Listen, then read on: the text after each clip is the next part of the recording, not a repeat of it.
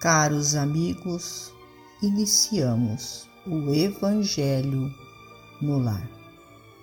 Rogamos a Deus, nosso Pai, a Jesus, médico de homens e de almas, o amparo e o auxílio, para que juntos possamos orar por nós e por todos os nossos irmãos necessitados. E se não for, ó Deus, pelo merecimento de cada um de nós, que seja pela vossa misericórdia divina. E unidos nesta corrente fraterna, permitamos que os nossos amigos espirituais, trabalhadores da vitória do bem, adentrem os nossos lares, trazendo a cada um de nós a ação medicamentosa para o nosso corpo e para a nossa alma. Do livro Justiça Divina Nas Leis do Amor. Se alguém te fala em descanso inútil depois da morte, pensa nos que sofrem por amor na experiência terrestre. Indaga das mães devotadas se teriam coragem de relegar os filhos delinquentes à solidão da masmorra, preferem chorar na pocilga do cárcere, trabalhando por eles a morarem no paraíso com o peito rebentando de lágrimas pergunta aos pais afetuosos se pediriam a forca para os rebentos do próprio sangue, comprometidos em débitos insolúveis.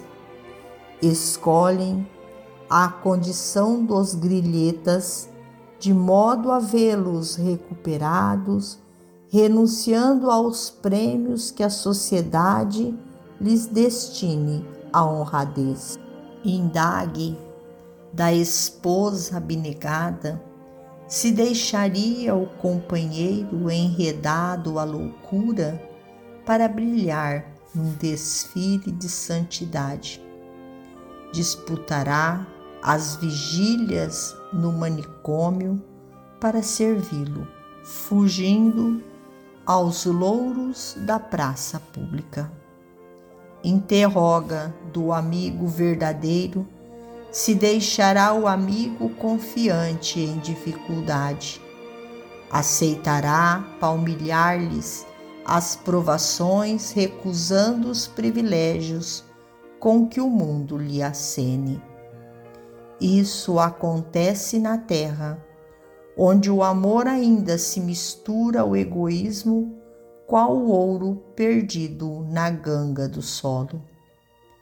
Para além das cinzas do túmulo, há paz de consciência e alegria profunda no dever nobremente cumprido, mas se te afeiçoas a bondade e a renúncia, poderás, quando quiseres, continuar auxiliando os entes amados que aprendeste a venerar e querer, ou prosseguir exaltando os ideais e as tarefas edificantes que abraças.